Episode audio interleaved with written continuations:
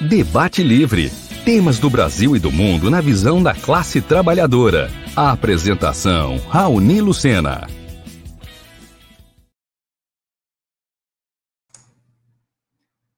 Olá, boa noite a todos. Sejam bem-vindos a mais um programa Debate Livre aqui pela Web Rádio Censura Livre, a voz da classe trabalhadora. Hoje é dia 10 de maio, são 18 horas e 1 minuto. Esse programa vai ao ar ao vivo pelo Facebook e pelo YouTube da Web Rádio Censura Livre e também em horários alternativos na grade de programação da nossa emissora, que você pode acessar pelo site, que é www.clwebradio.com, ou baixando o aplicativo exclusivo da nossa emissora. É só procurar lá por CL Web Rádio ou também no seu aplicativo preferido aí de rádios online, por exemplo, o Rádiosnet. Desde já pedimos que dê aquele apoio, curta a gente, é, curta a nossa página no Facebook, segue lá no Instagram, no YouTube, você é, clica lá no joinha, né, e ativa o sininho para receber as notificações, certo? No programa de hoje, a gente vai conversar com o Ciro Garcia, é, vai conversar com o Ciro Garcia sobre o impeachment de Wilson Witzel e a privatização da SEDAI. O Ciro, que é historiador, é professor e é o presidente estadual do PSTU aqui no Rio de Janeiro, Partido Socialista dos Trabalhadores Unificado, certo?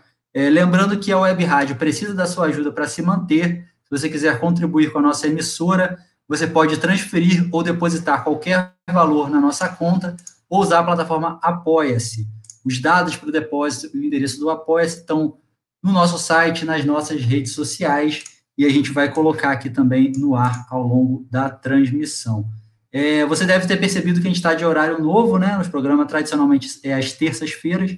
Estamos aí testando esse horário segunda-feira às 18 horas, das 18 às 19 horas. Então comenta aí também se você está curtindo esse novo horário, se é melhor, se é pior. Esse feedback é importante para a gente, certo? Vamos chamar aí o Ciro Garcia, que já está aqui na espera. Boa noite, Ciro. Tudo bem com você? Boa noite, Raoni. Boa noite, galera que estiver acompanhando aí o debate livre e a programação né, da Web Rádio Censura Livre, que, sem dúvida alguma, é uma tribuna democrática e de luta da classe trabalhadora aqui do nosso estado e do país. Né? É uma satisfação enorme estar aqui com o Raoni no debate livre. Estou aí à disposição. Ô Ciro, é, começar esse bate-papo aqui é, falando sobre a questão do impeachment do Witzel, que inevitavelmente a gente é levado a fazer um, uma retrospectiva aí, né? Garotinho, Cabral, Pezão, vários governadores que tiveram mandato interrompido e que foram parar, inclusive, na cadeia. Por que, que isso acontece no Rio de Janeiro? É porque aqui a justiça combate mais a corrupção, ou porque aqui é mais corrupto que outros lugares, ou é uma crise política generalizada? Qual, por que, que leva a ter esse histórico no Rio de Janeiro? É, eu acho que tem, é muito mais, porque a corrupção aqui é bem maior, viu? Mas isso tem a ver né, com um histórico, inclusive. É, o, a, a, corrupção é uma coisa endêmica no nosso país, né? Ela nos acompanha, lamentavelmente, desde o período da colonização, atravessou o império as repúblicas até hoje. E o Rio de Janeiro, durante muito tempo, foi a capital né, do, do, do Estado, é, do país, né? É, e, contraditoriamente, é, você vê que a, as burguesias mais fortes ao longo da República acabaram se instalando em outros estados, né?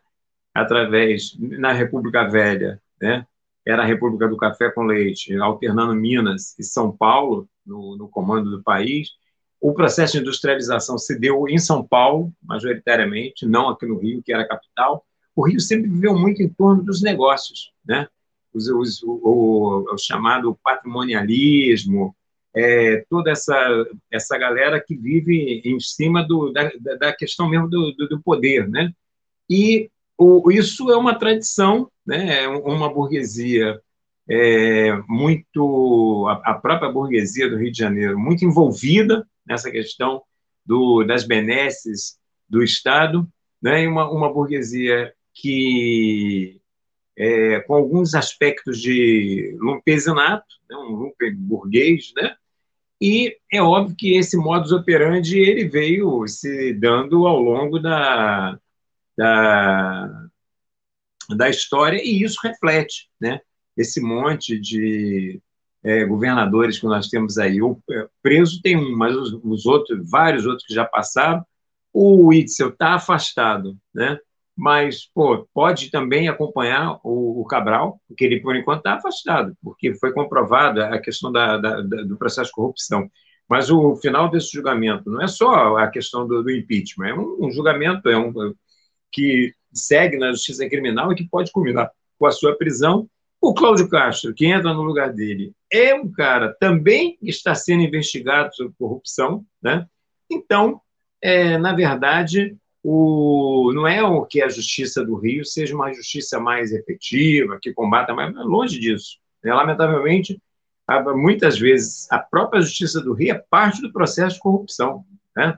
A gente volta e meia vê aí é, denúncias né, de vendas de sentença, bom, toda uma série de coisas aí, sem, sem falar é, determinadas sentenças absurdas, né, no sentido de favorecer mesmo é, determinados malfeitos do, do empresariado, acobertando né, crimes ambientais ou outras coisas mais.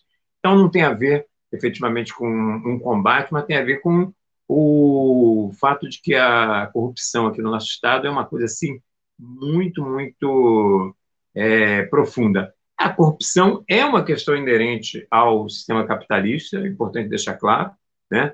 mas é, não é que os outros estados não, não tenham corrupção, onde a gente for, vai, você vai encontrar corrupção, mas no Rio de Janeiro tem coisas do tipo.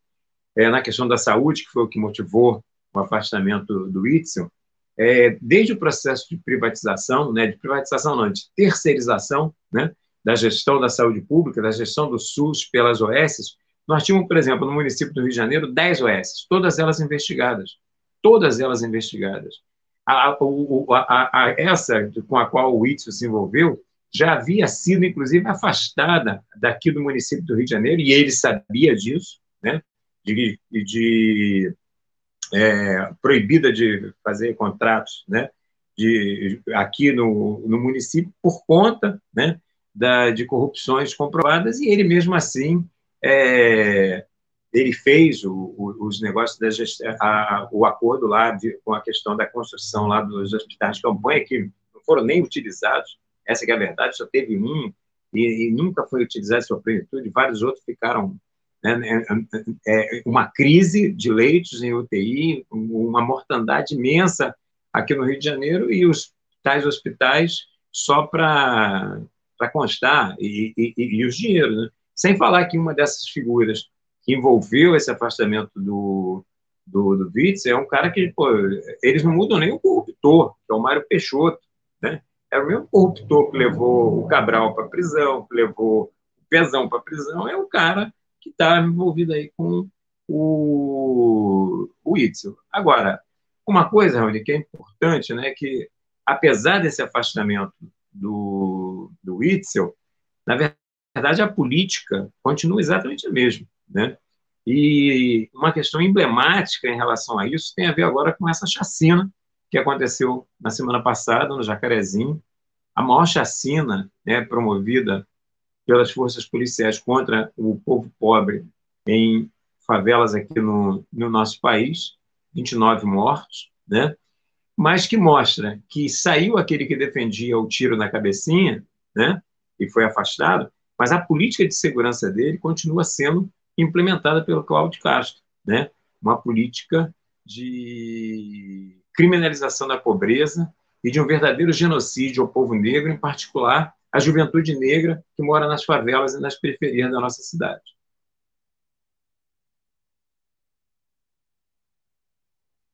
Não estou te ouvindo, Raul. Ah, tá certo. É... Agora sim. Isso.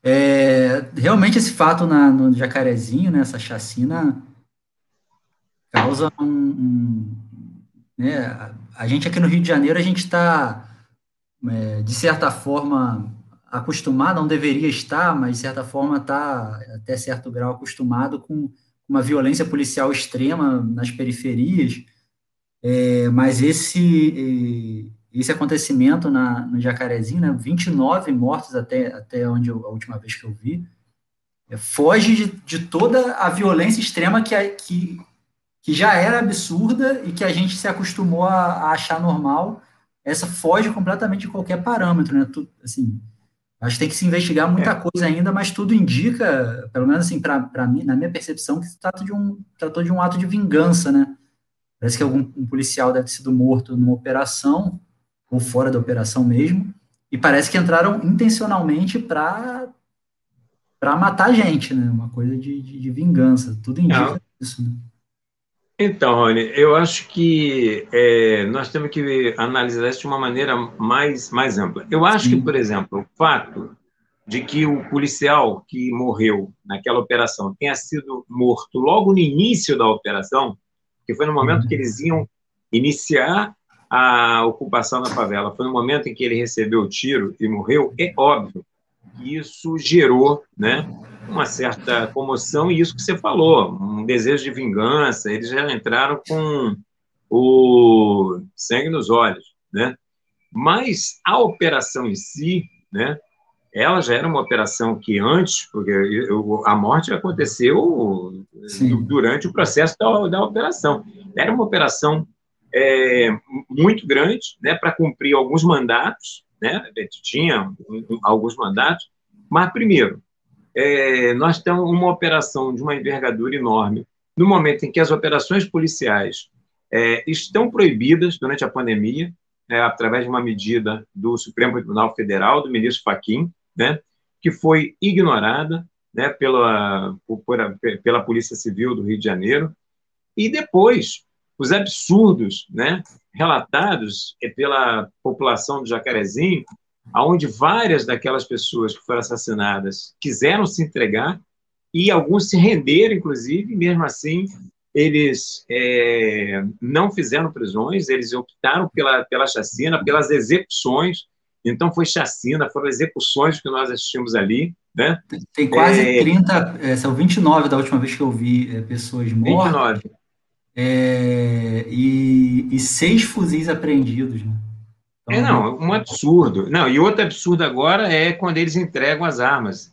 Uma operação que contou, constou com, sei lá, 250 é, policiais, eles estão entregando 19 armas para serem periciadas. Isso aí é um deboche com a população, com a nossa inteligência, com o bom senso, né? Sem falar a entrevista coletiva onde o delegado Rodrigo Oliveira diz que foi bem sucedido, né? É, vai, vai... Ih. Bom, tivemos um probleminha aí, o Ciro parece que caiu, né? Vamos aguardar ver se ele retorna. Bom, a gente está, para quem não acompanhou o programa desde o início, a gente vai aguardando aqui ver se o Ciro retorna. A gente está conversando com o Ciro Garcia, que é professor e historiador, é, historiador e professor, e também é presidente estadual do PSTU.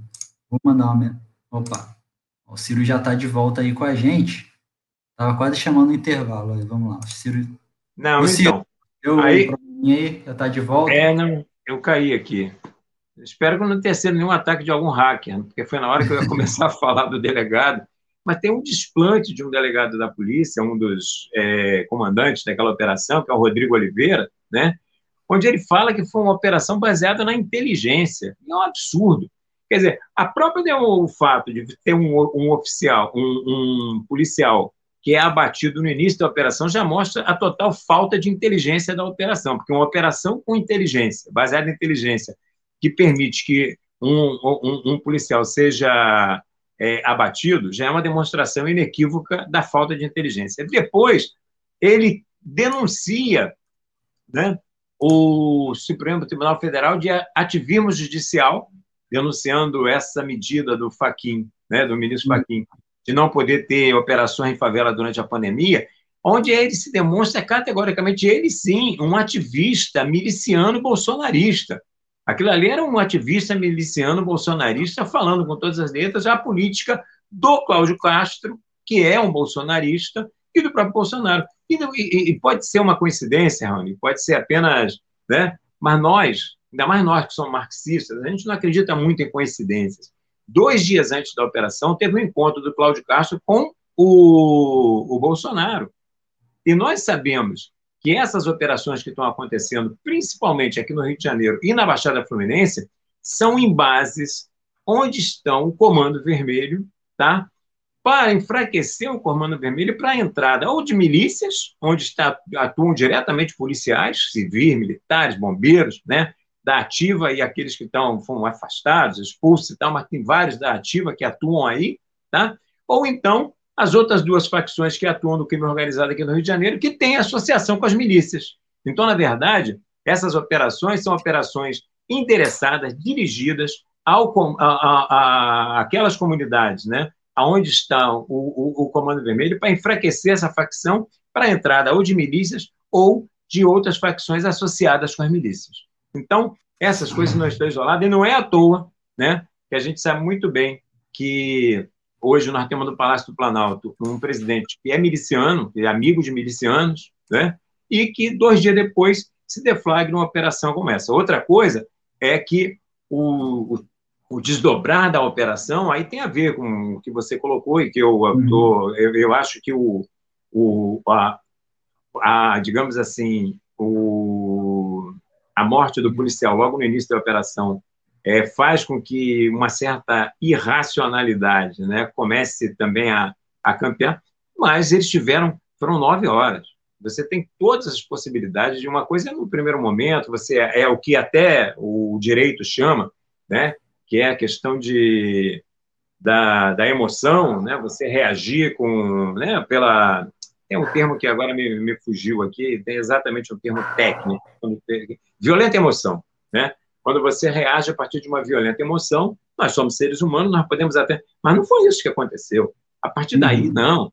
Eu, isso poderia ter acontecido no primeiro momento, no, logo no, no, Mas, pô, foram horas de uma coisa, é, uma carnificina, uma chacina, uma coisa absurda. As, as pessoas sendo assassinadas dentro da casa das pessoas, dentro de quarto de crianças, com famílias dentro de casa, e, e testemunhando que as pessoas queriam se entregar.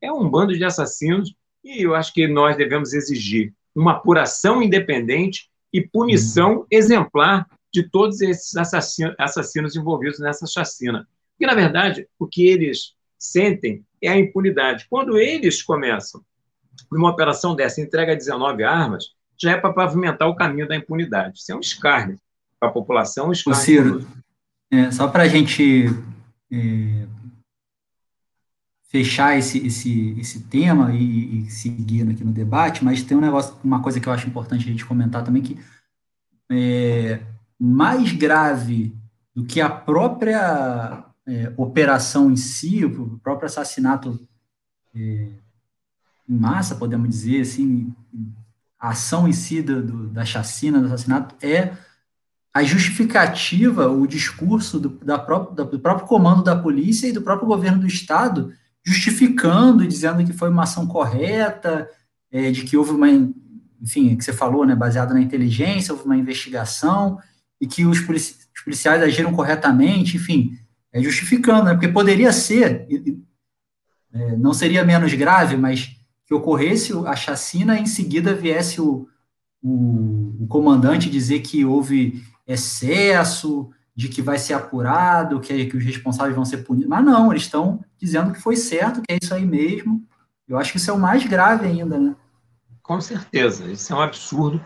Uma operação, para que tenha uma ideia, dentre os 29, né, é, vários deles tinham envolvimento, mas pô, tinha ali trabalhadores né, uhum. é, que estavam saindo para o trabalho, tinha jovens que fugiram da, da, da, da, polícia, daquela violência toda, aí pelo fato de terem fugido, não pelo fato de estarem envolvidos com a criminalidade, mas fugidos naquela situação, daquela violência que estava colocada. Acabaram também sendo é, chacinados pelo fato de terem é, fugido para se tornaram suspeitos, porque, em geral, negros, negros, é uma juventude negra, negro, dentro da favela, correndo, é suspeito. Mesmo que você esteja correndo do tiro, certo? Mesmo que você uhum. seja um trabalhador, você seja um estudante, você está correndo para a polícia e virou, você virou suspeito. E naquela situação, né, eles nem dizem mais que são suspeitos, que são todos bandidos, todos criminosos e tal. Então, é um absurdo total, e por isso que eu acho que a gente tem que exigir né, essa apuração independente e punição. E, e Raoni, eu fico, queria fazer um paralelo rápido aqui. É, em algum momento, não é possível né, que a classe trabalhadora, né, que mora no asfalto, aquela classe trabalhadora que não está dentro da favela, que não está sendo submetida né, a essa violência constante, a essa opressão, quer seja das forças de segurança, quer seja do tráfico, quer seja da milícia, não perceba, entendeu, que essa situação de violência atinge a todos nós, entendeu? Como se isso fosse uma coisa que não tivesse a ver com ela. Então, eu, eu, eu, eu, eu quero ver um momento em que, como aconteceu com a morte do George Floyd, lá nos Estados Unidos, que a população branca foi para as ruas junto com os negros, são uma minoria naquele país, são 13% apenas, mas os brancos foram com os negros junto com o, o, os negros para as ruas para é, é, lutar, né, e que vidas negras importam.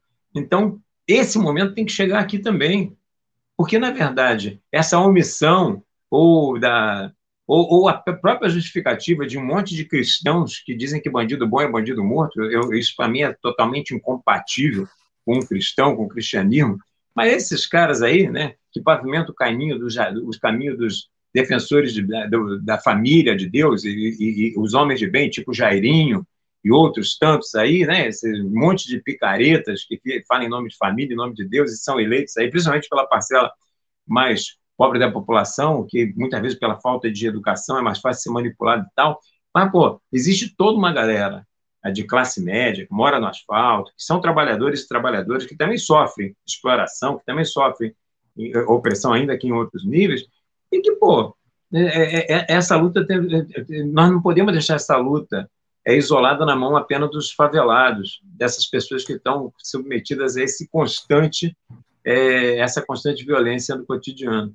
E eu espero que esse momento chegue aqui, né? Porque, pô, é um absurdo a, a continuidade dessa impunidade como está tá acontecendo aqui no nosso país. E principalmente aqui no Rio de Janeiro, no Estado, né? não só no Rio, mas no Estado, na Baixada, tem acontecido muito isso, em, Rose, no, em Belfor Roxo, no Roseral. Bom, é uma realidade do Rio de Janeiro. Ciro, eu quero retomar aqui é, o tema do impeachment do Witzel.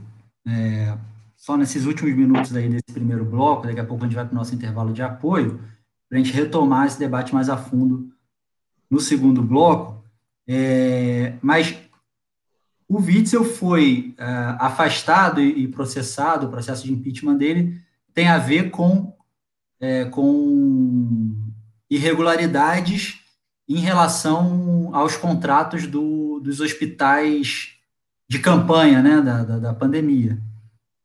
Exatamente. É, né, então, queria que, você, queria que você falasse um pouquinho sobre isso inicialmente, porque me parece que, a partir do momento que, que, é, que é decretado ali um regime de.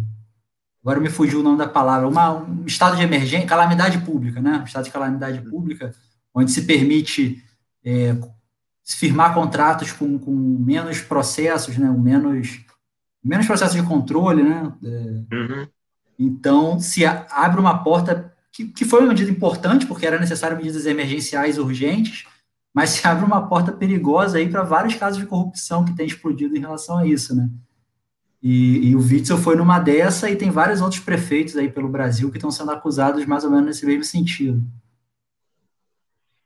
É, o, o trágico nessa história, Raoni, é que realmente, quando se estabelece essa questão do estado de calamidade, é, você prescinde né, do processo licitatório. É, como existe uma justificativa, então você pode fazer uma contratação, o Estado pode fazer uma contratação sem passar por todo o rito né, de um processo de licitação.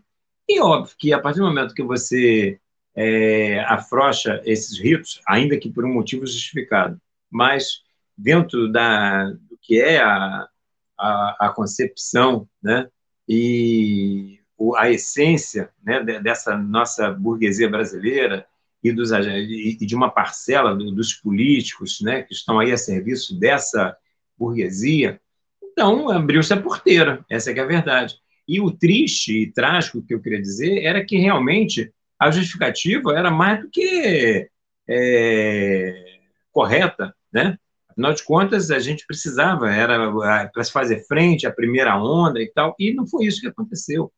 Nós não vimos isso. Nós vimos, por exemplo, os hospitais de campanha que foram é, vários não saíram do papel e os que foram construídos ficaram subutilizados, tá certo? Subutilizados, quando na verdade não precisaria de fazer esses hospitais de, de campanha.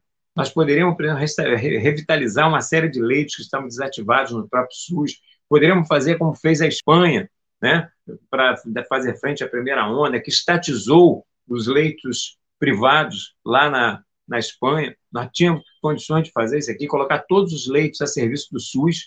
Aliás, essa é uma questão que ainda hoje tem que estar colocada na ordem do dia, né? porque não é possível que vidas importem desde que se tenha dinheiro para pagar. Então, quer dizer, tem uma crise no SUS por falta de leitos em UTI e mas quem pode pagar pode, vai, vai encontrar leite se na rede privada. Isso é uma coisa que deveria ter sido resolvida. Mas voltando aqui ó, à questão que nos interessa, é que é, ele fez, é, optou, inclusive, por fazer contratação, né, se apoiando no, aí no estado de calamidade e na supressão de determinadas regras do processo de licitação, com empresas já é, notadamente né, é, condenadas por crime de corrupção. Então, foi uma escolha. Não, não, ele, ele não estava desinformado, ele não foi desavisado na história, ele não foi enganado, ele não foi iludido, não. Então, é uma coisa assim que foi clara e categórica, né? que a empresa é, aí que tem como o, o, Mário Peixoto, Iabas e, bom, e uma série de outras é, empresas que terceirizam, né? essas OS que terceirizam a, a saúde pública, né? e que já tinha sido condenada, já estava proibida de fazer, por exemplo, com a prefeitura do município do Rio de Janeiro, já tinha uma proibição categórica no sentido dessas empresas fazerem negócios com. E ele opta por isso. Agora, o irônico aqui dessa história também é que o... ele sai, fica o Cláudio Castro no lugar dele, né? Continuando a mesma política de segurança que a gente acabou de falar aqui, mas que também né, é um cara que está sendo investigado por corrupção.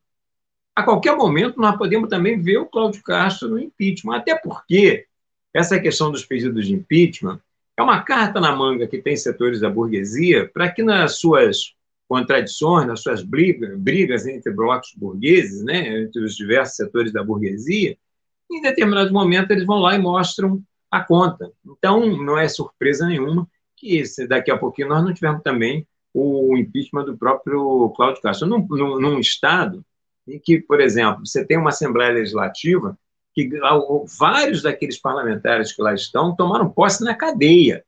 É disso que nós estamos falando. Dessa, desse conjunto de governadores que já foram afastados, do que está no poder, está respondendo a um processo, está tá sendo investigado por corrupção, e uma Assembleia Legislativa, que é o poder legislativo do outro lado, onde vários dos seus é, representantes estavam na cadeia no momento da posse. Bom, isso é o Rio de Janeiro, entendeu? Então, é, por aí a gente tem uma ideia do que, que o Rio não é uma coisa para principiantes. o Rio é. não é para principiantes mesmo. Ô Ciro, a gente vai precisar fazer o nosso primeiro intervalo aí de apoio, já já a gente volta aí continuando essa conversa e entrando mais no tema da SEDAI aí que o pessoal está pedindo nos comentários, tá bom? Tá já bom, já... tá bom. Valeu.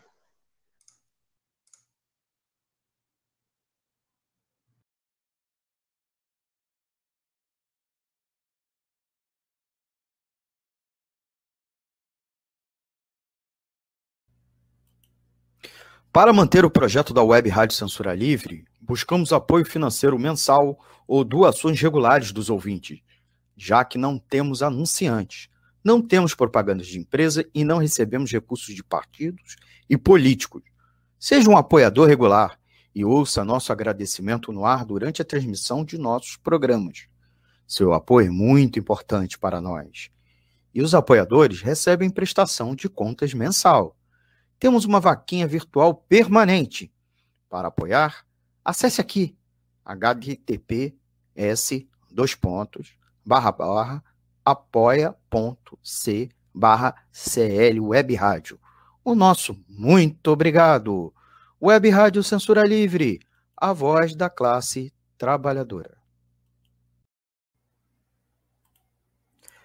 Sintonize a programação da Web Rádio Censura Livre pelo site www.clwebradio.com ou pelos aplicativos de rádio online para celular e tablet e também em Smart TV. Ouça ao vivo, mas também a exibição em horários alternativos, reprise e reapresentações. Acompanhe também a live ao vivo na página da Web Rádio Censura Livre, no Facebook ou pelo canal do YouTube. Não deixe de dar seu like e compartilhar com os amigos nas redes sociais. Assista ainda no Facebook e no YouTube as edições anteriores. Procure-nos no YouTube em youtube.com barra c barra censura livre e se inscreva no canal. Não deixe de clicar no sininho para receber as notificações de novos vídeos. Web Rádio Censura Livre, a voz da classe trabalhadora. Mais de 300 mil mortes. Pais, mães, avós, filhos. O governo federal debocha do nosso sofrimento e boicota a vacina. Ele está sufocando o país com a conivência de políticos e da justiça. Chega! O Brasil pode sim fazer lockdown. É preciso taxar os ricos e dar auxílio aos mais pobres e pequenos comerciantes. Vacina para todos já. É hora de colocar para fora esse governo. CSP com lutas. Jornalismo, debate sobre temas que você normalmente não encontra na mídia convencional, participação popular, música de qualidade e muito mais. Web Rádio Censura Livre, a voz da classe trabalhadora. Debate Livre. Temas do Brasil e do mundo na visão da classe trabalhadora. A apresentação: Raoni Lucena. Estamos de volta com Ciro Garcia conversando aqui sobre o impeachment de, do governador do Rio de Janeiro, Wilson Witzel, e também a privatização da SEDAI. No primeiro bloco, a gente conversou bastante sobre o tema que se impôs aí na conjuntura, que foi a chacina do Jacarezinho também, né? É, temos agradecer aqui, tem alguns é, participantes aqui pela internet acompanhando o programa, tanto no Facebook quanto no YouTube. Agradecer aí Noel Liz, Dirley Santos, Antônio Figueiredo, Gustavo Treisman, Isabel Fraga, Weller Gonçalves, metalúrgico lá de São José dos Campos, mandando um abraço aí para o Ciro. É... Ciro, agora um pouco, vamos entrar agora no tema da privatização da SEDAI, né? Rebobinando um pouco a fita, é, o Rio entrou numa crise financeira profunda já há alguns anos e lançou mão num tal regime de recuperação fiscal, recebendo aí uma verba emergencial do governo federal e uma das contrapartidas foi é, se comprometer com a privatização, com o leilão da SEDAI. Valeu a pena? O que, que o Rio ganhou com esse tal regime de recuperação fiscal? Não, então, o, essa crise, desde o ponto de vista né, da, do, do, empresariado, da burguesia, do Rio de Janeiro, já é uma coisa que já vem de, de algum tempo. Né? E, na verdade, o, esse crédito, ele foi a SEDAI foi dado como garantia né, de um empréstimo que o Pezão fez ao Banco BNP Paribas, né, e que é, a SEDAI foi dada como garantia porque quem iria né, é, fornecer esse é, essa essa operação passa também pela pela União, né? Então a União colocaria o, o, o dinheiro e exigindo né, essa contrapartida, que foi exatamente a garantia que o, o foi dado lá atrás pelo pelo pesão. E eu, foi o que foi feito, né? eles falam é, essa discussão semântica entre privatização e concessão, mas na verdade concessão é uma privatização, ainda que por um determinado período, né? É de 35 anos. Bom, é, o povo daqui do Rio de Janeiro, galera que está aí nos acompanhando, que mora no Rio de Janeiro, nós já passamos por isso, quando houve o processo de privatização da Light, né? Processo, inclusive, que eu me envolvi muito, porque eu estive deputado federal no início da década de 90 e tive a oportunidade, inclusive, de apresentar um projeto no, na Câmara Federal que foi aprovado na Câmara e depois foi derrubado no Senado contra a privatização da Light. Mas, lamentavelmente, a gente ganhou na Câmara, mas perdeu no Senado. Bom, voltando para aqui para os dias de hoje. É, houve toda uma pressão por parte da União, né, no, no sentido de que o Rio cumprisse né, com suas, seus compromissos assumidos no regime de recuperação fiscal, e uma dessas é, desses compromissos era a privatização da SEDAI, né, o processo de concessão. Esse processo é extremamente danoso né, para a população do Rio de Janeiro. Quando eu fiz aqui o chamado a, a, a o que aconteceu com a privatização da LAID? Houve uma deterioração da prestação de serviço, inúmeras demissões na empresa e o aumento enorme nas tarifas. Bom, é o que está desenhado para nós em termos de SEDAI.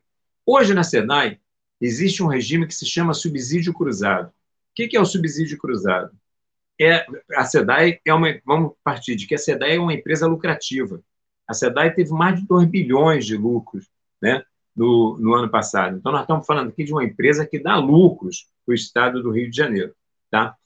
É, essa empresa, que é uma empresa lucrativa, é, ela tem um regime que se chama subsídio cruzado, que permite que, através do lucro que ela recebe em cidades como Rio de Janeiro, né, em outras, que é, através da, das contas de água esgoto, tal, tal, tal, se gera lucro, ela pode subsidiar é, o trabalho de tratamento de, de água e esgoto em cidades pequenas que não têm condições de pagar esse serviço. Por isso é subsídio cruzado. O lucro de um banca o prejuízo do outro. E pronto, faz uma conta de chegar. Com esse processo de privatização, isso vai deixar de acontecer. Porque o capitalismo, né, o sistema privado, o empresário, ele não faz filantropia. Ele está voltado para a necessidade de lucro. Então, o que, que vai acontecer? De cara, essas cidades né, que são beneficiadas pelo chamado subsídio cruzado vão deixar de ser, ponto um.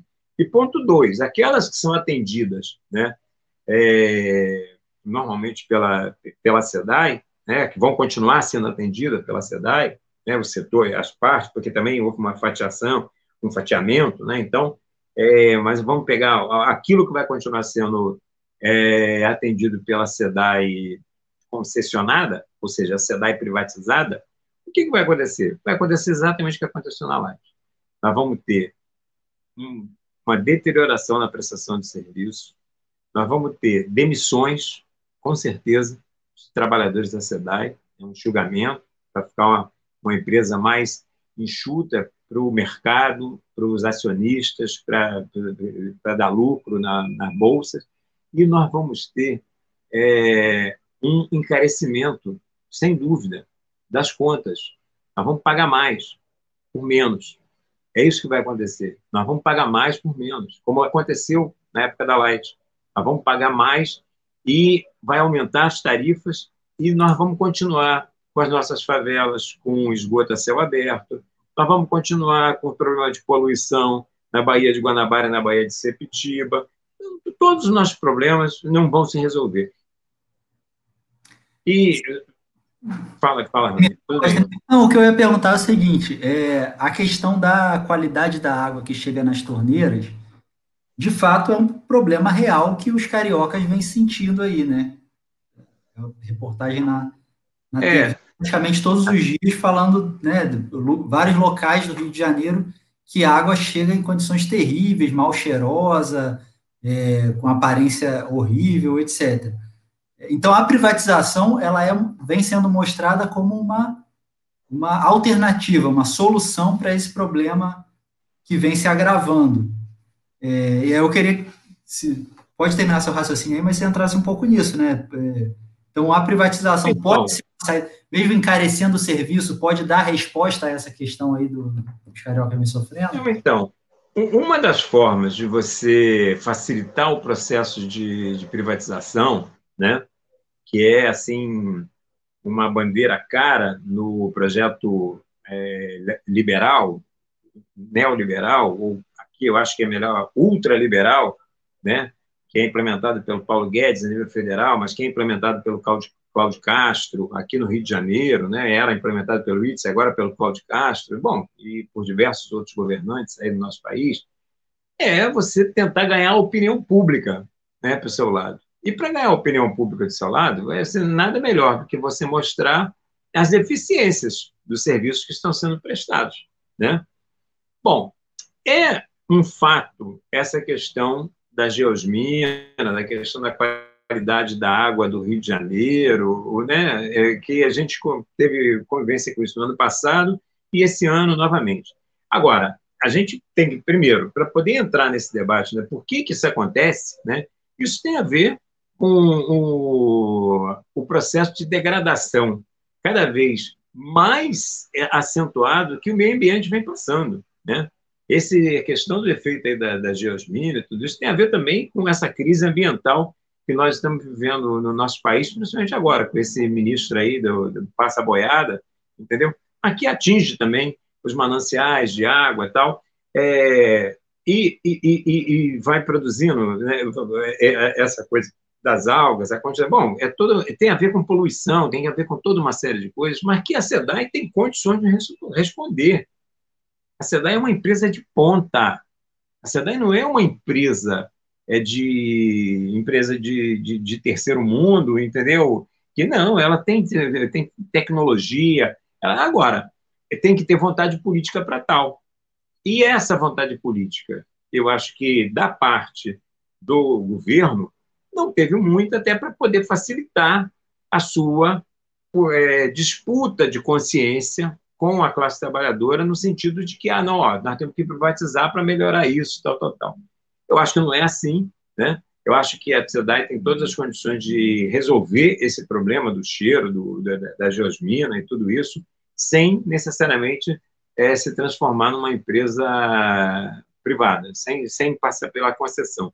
E o que o Cláudio Castro está fazendo aqui no Rio de Janeiro está indo na contramão do que está acontecendo no mundo. Porque, por exemplo, agora, recentemente, a França e a Alemanha, que há algum tempo atrás tinham privatizado seu serviço de água e esgoto, reestatizaram. Nós estamos falando de dois países de ponta do primeiro mundo. E re, acabaram de, recentemente, reestatizaram o serviço de água e esgoto justamente pelo fato de que é, se comprovou que, na mão da iniciativa privada, que está voltada exclusivamente para o lucro e não para a questão social, houve uma deterioração na prestação de serviço. Então, nós estamos na contramão né, desse, desses países, na contramão de países próximos a nós aqui na América Latina, aonde você tem esse serviço todo ele na mão do Estado, que é o caso da Argentina, é o caso do Uruguai, é o caso da Bolívia. Aliás, na Bolívia, né, é, na década de 90, nós tivemos uma guerra por água.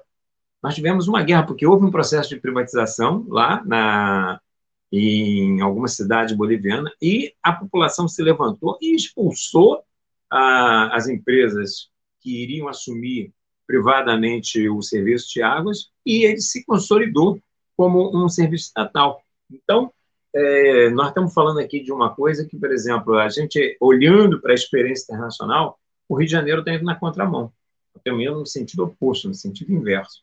Então, acho que nós não, não podemos, né? O fato, por exemplo, de que tenha acontecido o leilão, que uma parcela já tenha sendo encaminhada, não significa que essa luta acabou. Até porque isso aí é apenas uma questão de formalidade jurídica. Eu acho que se houver né, um processo de mobilização, como aconteceu, o exemplo que eu estou dando aqui da Bolívia, nós podemos é, reverter esta situação. Claro que nós estamos também diante de um momento em que, quando a gente vai falar em mobilização popular, tudo isso é muito complicado por conta da pandemia, né? por conta da irresponsabilidade né, dos governos, principalmente do governo federal, desse genocida, né, que é o, o Bolsonaro, mas também da, de Cláudio Castro, que é um bolsonarista, e os prefeitos, né, que acabam é, ficando no meio do caminho, na verdade, todos eles se subordinando aos interesses do grande empresariado, que na verdade não quer quarentena, não quer lockdown. Há um Congresso Nacional que se recusa a dar um auxílio emergencial decente para os setores mais vulneráveis e uma política também decente para o pequeno e médio empresário, você está entendendo, que está tendo dificuldade, que está fechando seus negócios. Então, tudo isso né, é, acaba fazendo com que a gente tenha essa pandemia absurda, essa quantidade, essa mortandade absurda, e isso implique numa dificuldade da gente hoje botar povo na rua, né, para poder protestar contra uma situação dessa. Então, essa é uma, uma das contradições que nós estamos atravessando aí. Mas é, a pandemia não vai durar para sempre, em algum momento vai, e a questão da, da, da, da SEDAI vai ter que continuar colocando no dia. Nós não podemos dar de barato de que, ah, não, porque agora essas áreas que foram arrematadas no leilão são 35 anos. Não, isso não quer dizer nada. O que estabelece é a correlação de força entre as classes, é a luta de classe que vai estabelecer. É a população se convencer da necessidade de lutar por uma SEDAI estatal sob o controle dos trabalhadores. Esse também é um outro problema, né? É que a SEDAI, não só a SEDAI, as empresas estatais em seu conjunto, elas ficam à mercê dos governos de plantão. Isso é um outro absurdo. Nós temos que lutar para que essas empresas estatais, notadamente o caso da SEDAI, que nós estamos falando aqui, elas sejam é, administradas pelos trabalhadores. Nós queremos uma, uma SEDAI estatizada sob controle dos trabalhadores. Então, essa é uma questão que, independentemente do, do resultado dos leilões, ela vai continuar atravessando, vai continuar, porque nós vamos ver isso que eu estou falando, porque nós vamos ver tarifa mais cara, porque nós vamos ver que a geosmina vai continuar, porque nós vamos ver que não vai ter uma melhoria no, no, na questão do tratamento de esgoto, e nem no sentido de aumentar a, o fornecimento de saneamento básico nas, nas zonas carentes. Então, é uma luta que vai estar colocada para a gente. É, Ciro, uma questão.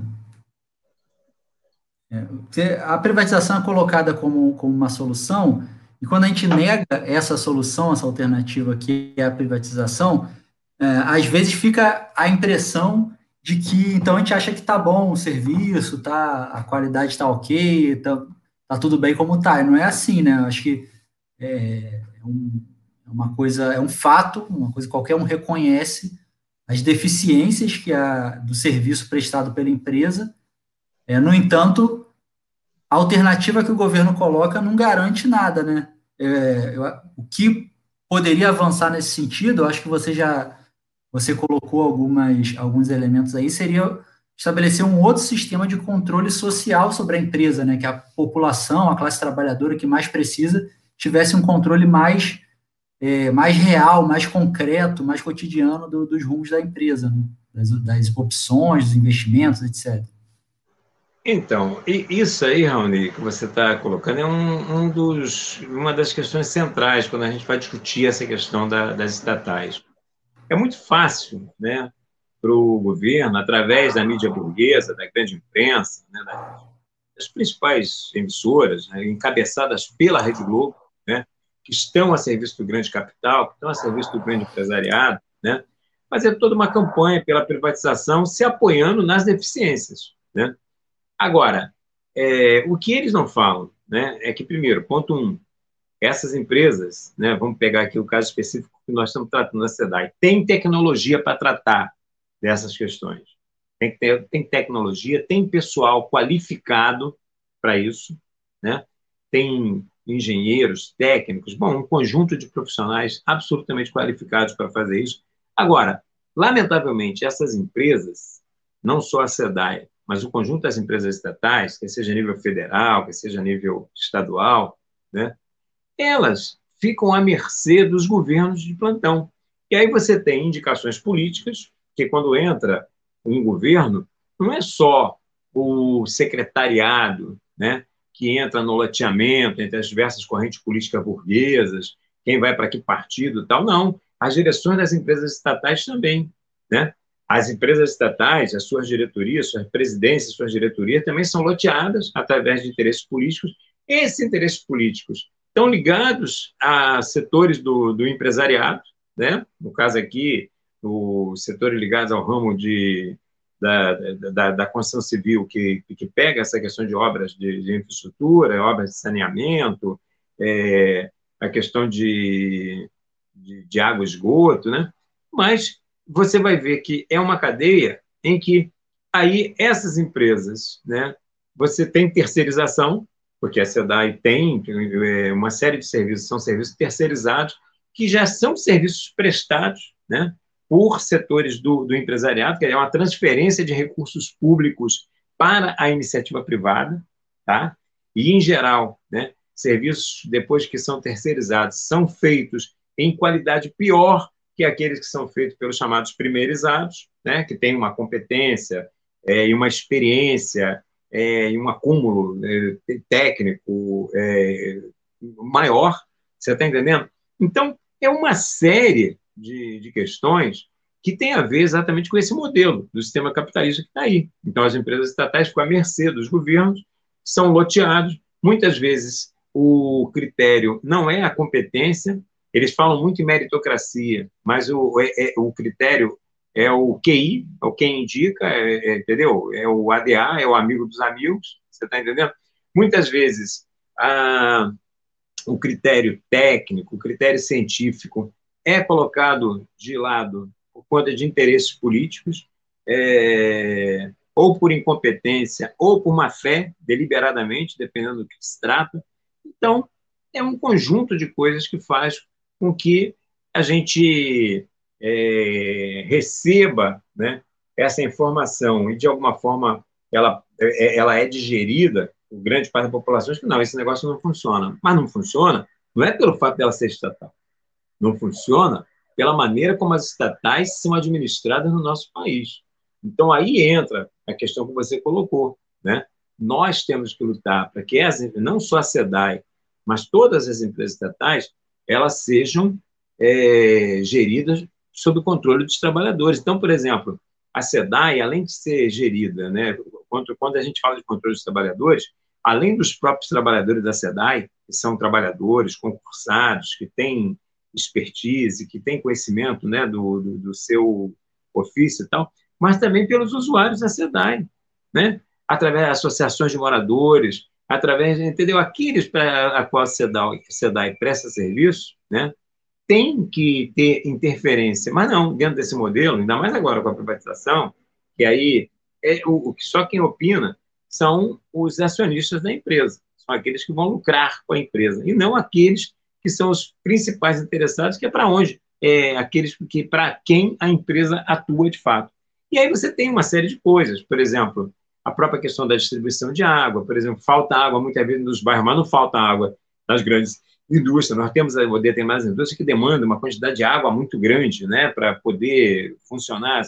E não, não, lá não vai faltar. Vai faltar, às vezes ficam bairros imensos, é, um, dois, três dias até, às vezes mais, sem água, mas, pô, no setor da indústria que é, do capitalista, lá não vai faltar, lá não falta. Então, isso tudo tem a ver com este modelo né, de gestão que existe no nosso país, onde o setor público está a serviço do capital privado. Essa é a questão. Onde nós temos uma transferência tá, do interesse público é, é, o, é o chamado patrimonialismo, né? é tratar a coisa pública como se ela fosse uma coisa privada. E é dessa maneira que os governos, né, que estão lá a serviço dos grandes empresários, eles gerem a coisa pública, como se fosse uma, um, um puxadinho dos interesses da iniciativa privada. Então, essas coisas é que levam a esse conjunto de. É, essa sensação de que desse jeito que está não funciona, então a gente não pode concordar. Agora, eu acabei de falar, né? a SEDAI é uma empresa lucrativa. A SEDAI não dá prejuízo e dá um lucro grande. Tá? Foram 2 bilhões de lucro, por exemplo, no, no ano passado. Então, nós estamos falando de uma empresa que tem vitalidade, como eu falei, que tem tecnologia, que tem profissionais de alta capacidade no mercado. E é essa empresa que eles querem abocanhar, para poder aumentar o lucro da iniciativa privada às, às custas dos nossos recursos naturais. Eles querem se enriquecer às custas dos nossos recursos naturais, que é um bem de toda a, a população e principalmente da, da população tra trabalhadora, que são aqueles que constroem a riqueza numa sociedade como a nossa, através do seu trabalho. Ciro, quero pegar um gancho aqui do comentário do Dirley, que faz aí um. Dirley Santos, que faz votos aí para que o Bolsonaro siga o mesmo caminho do Witzel e pegue o caminho da roça aí, né? Fala, o Dirley fala boa noite, que Bozo pega o mesmo caminho de Witzel, fora Bolsonaro e Mourão. Falando em Bolsonaro, a gente vem logo o tema da vacina, pandemia, né? Você já se vacinou? Então, eu ia falar isso, né? Porque no intervalo teve uma propagandazinha da Conlutas Exato. falando a questão da vacinação. Eu, sábado agora, antes de ontem, eu tomei a segunda dose da vacina, da Coronavac, entendeu? Estou vacinado, agora estou aí esperando aquele tempinho, né, de, uhum. da imunização, né, que mesmo depois da segunda dose você ainda passa por um tempo, mas eu acho que a nossa luta é pela vacina para todos, né, defesa do SUS, um SUS também sob o controle dos trabalhadores, e no caminho do Bolsonaro seguir o que o Dirley está falando aí, meu grande companheiro Dirley, botafoguense, de quatro costados como eu, né, sofredor nesse momento, mas vamos dar a volta por cima, mas o, o, que não falta é pedido de impeachment lá né, para o Bolsonaro. O grande problema é que impeachment não se faz só com vontade. Né? Lamentavelmente, ainda a maioria do empresariado brasileiro ainda está apoiando esse canalha apostando nessa agenda neoliberal ou ultraliberal do Paulo Guedes, que contempla coisas, por exemplo, como a privatização da SEDAI, né? Que ainda que se dê aqui no âmbito estadual, mas é por pressão da União, por pressão da política do Bolsonaro, por pressão da política do, do, do Paulo Guedes, e, lamentavelmente, nós ainda temos aí uma maioria de, da, do empresariado que apoia esse fascínio, esse genocida que nós temos aí na presidência da República. Mas, com certeza, no seio da classe trabalhadora, o ódio e a indignação a esse governo aumenta a cada dia, né? E eu não tenho dúvidas que o destino final do Bolsonaro não vai ser só o impeachment, não, vai ser a cadeia, que é o lugar onde criminoso tem que ficar. Valeu, Ciro. A gente já está se aproximando aí do, do final do programa. A gente vai ter que ficar por aqui. Eu agradeço aí a sua participação e esperamos contar com sua participação também em outros momentos, tanto aqui no meu programa quanto em outros programas aí da emissora. Ah, eu aqui agradeço. Eu, poxa, eu, como eu falei no início, a Web Rádio Censura Livre é uma tribuna de luta, uma tribuna democrática e uma tribuna de fato em defesa da classe trabalhadora. Então, eu tô, não estou só à disposição de você, mas de toda a programação e recomendo, né? Aqueles que, por exemplo, pegaram hoje minha dica, que eu botei nas minhas redes sociais e tal, que estão vendo pela primeira vez, a fazerem aí os passos que Raoni falou, entendeu? O sininho, o compartilhe, bom, essas coisas aí da, das redes sociais, porque nós vamos estar fortalecendo uma tribuna de luta da classe trabalhadora. Tá? Isso é, eu, quero, eu que agradeço o convite, estou à inteira disposição de vocês aí para sua e da Rádio de Conjunto. Sua eu já estou ficando viu. de martelinha. Não sei se você viu, mas o, o Heitor Fernandes apareceu no RJTV com um programa dele aqui sobre filastelia, né? Sobre os selos. Sim, aí. sim, o Heitor. Não, é muito legal. O, o Heitor outro dia fez. Um, é, o Heitor agora recentemente fez um convite à minha companheira, a Luciene também, para um outro programa que vocês têm que fala sobre a questão de cinema. Ela faz mestrado Exato. de cinema na, na uhum. ela faz mestrado de cinema na UF, né? Então, ele, ele, fez um convite, tem essa coisa da filatelia do Heitor. Não, a programação é maravilhosa. Eu sei que tem o programa da Dani, do. Bom, de todo mundo aí, né? Heitor, Dani, uhum. você, o Antônio Figueiredo, é uma galera de alto nível. Valeu. Obrigado aí, Ciro. Até a próxima. E a gente vai ficando por aqui. Até mais. Grande abraço. Bom, o programa Debate Livre vai ficando por aqui. É um ótimo dia, uma ótima noite aí a todos os nossos ouvintes. Lembrando mais uma vez que a Web Rádio é uma emissora sem fins lucrativos e sobrevive do apoio financeiro de seus colaboradores. Então, queremos aqui agradecer os amigos que ajudam a manter a emissora no ar. Né? Que, se você quiser também contribuir com a Web Rádio, você pode fazer um depósito ou transferência para a conta da emissora, é, ou então através da plataforma Apoia-se. Tem lá uma vaquinha permanente e as informações estão no nosso site, também nas nossas redes sociais. Curta a gente no Facebook, segue lá no Instagram, compartilha as lives, é, vai lá se inscrever no canal do YouTube, que é muito importante para a gente E se você ativar lá aquele sininho, você vai receber as notificações sempre que tiver vídeo novo. Estamos em horário novo aqui, testando esse horário novo do programa, que é das 18 às 20, das 18 às 19 horas, é, às segundas-feiras, tá bom? Ao vivo pelo Facebook, pelo YouTube e nos canais da Web Rádio, seja no aplicativo ou no site, é, em horários alternativos, tá? Mas ao vivo pelo YouTube e Facebook, das 18 às 19 segunda-feira, estamos testando esse novo horário. Aproveita, comenta aí se você gostou desse horário, se preferiu outro, etc. Tá bom? Ficamos por aqui, até semana que vem. Tchau, tchau.